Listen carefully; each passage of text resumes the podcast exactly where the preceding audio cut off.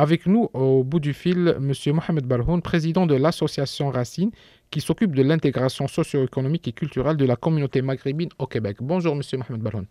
Oui, bonjour, Sissame, merci euh, de l'invitation.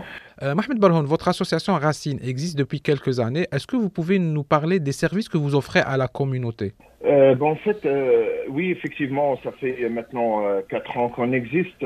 au début, Racine a été euh, fondé, créé pour euh, répondre à un service direct à, la communauté maghrébine.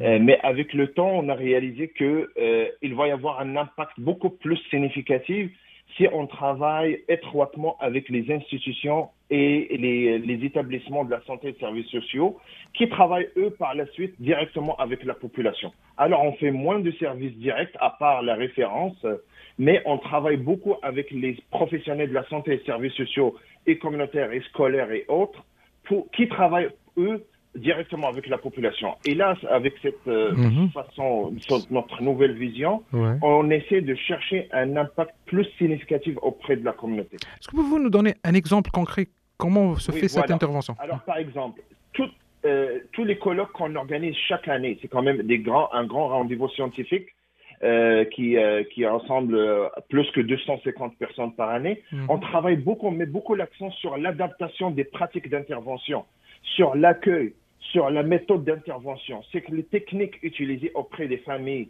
maghrébines, de comprendre le parcours migratoire, de comprendre la dynamique familiale, ça, c'est des ça, il va avoir un, impact majeur. Par exemple, lorsqu'on siège au comité de diversité de Centre Jeunesse de Montréal, on travaille directement avec les intervenants et les intervenantes hmm. qui, eux, reçoivent les, les, la majorité, beaucoup de familles maghrébines. Et est-ce que ces professionnels-là euh, sont à l'écoute, ils adaptent leur méthode de, de, travail? Si je vous dis par exemple que le, nos colloques à nous, euh, c'est souvent euh, neuf mois, dix mois d'avance. Euh, on a déjà les, les, groupes qui participent. C'est devenu un rendez-vous euh, incontournable dans le milieu.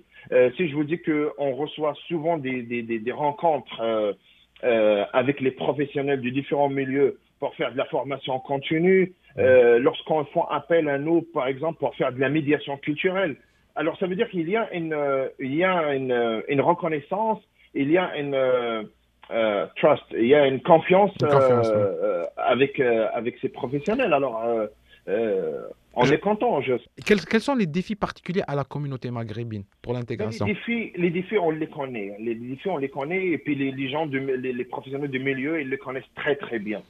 C'est la, la, dynamique familiale en général, si je peux le résumer, c'est la dynamique familiale. Malheureusement, il est dysfonctionnel. Alors, le parcours migratoire, il a un impact majeur sur l'intégration. Euh, la relation du couple, la violence conjugale, la, relation euh, parent-ado surtout, euh, on le sait très bien, la, prostitution juvénile, le mmh. décrochage scolaire, le, ça, c'est des faits, ça c'est des faits, on, ne peut pas le nier. Le taux de divorce qui est très élevé. par contre, ça c'est des faits. Peut-être on peut dire très bien que c'est un changement tranquille pour l'adaptation à la société d'accueil. Le problème, le grand défi, mhm. c'est la prévention. Le plus grand défi, c'est la prévention. Il n'y a pas cette culture de prévention. Maintenant, c'est d'aller chercher de l'aide, euh, euh, d'aller chercher de l'information.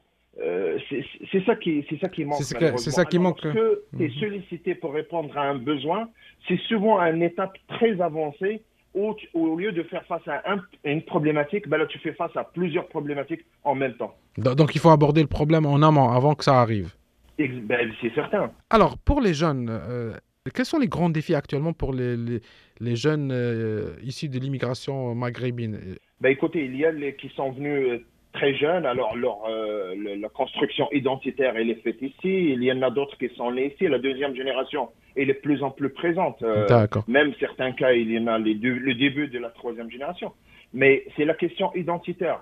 Ah, euh, c'est la grande question. Euh, c'est la question identitaire. Est-ce que je suis est-ce que je suis québécois, canadien? Est-ce que je suis d'origine maghrébin? Est-ce que la question et, comment et comment vous, quelle, quelle approche vous proposez aux parents ou comment comment la meilleure façon selon vous pour pour aborder ce sujet-là de, l'identité et de la construction identitaire Le plus important, il faut qu'il y ait un épanouissement de, de, que je suis un Québécois, un Canadien à part entière.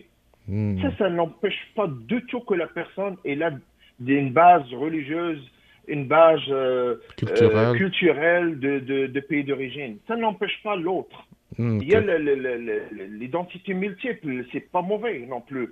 Mais il faut que le jeune croit, il faut qu'il qu'il ait une confiance totale comme quoi qu'il est une personne, un citoyen à part entière ici. Merci beaucoup, Mohamed Barhoun. je, rappelle, je rappelle que M. Barhoun est président de l'association Racine qui s'occupe de l'intégration socio-économique et culturelle de la communauté maghrébine au Québec. Merci beaucoup.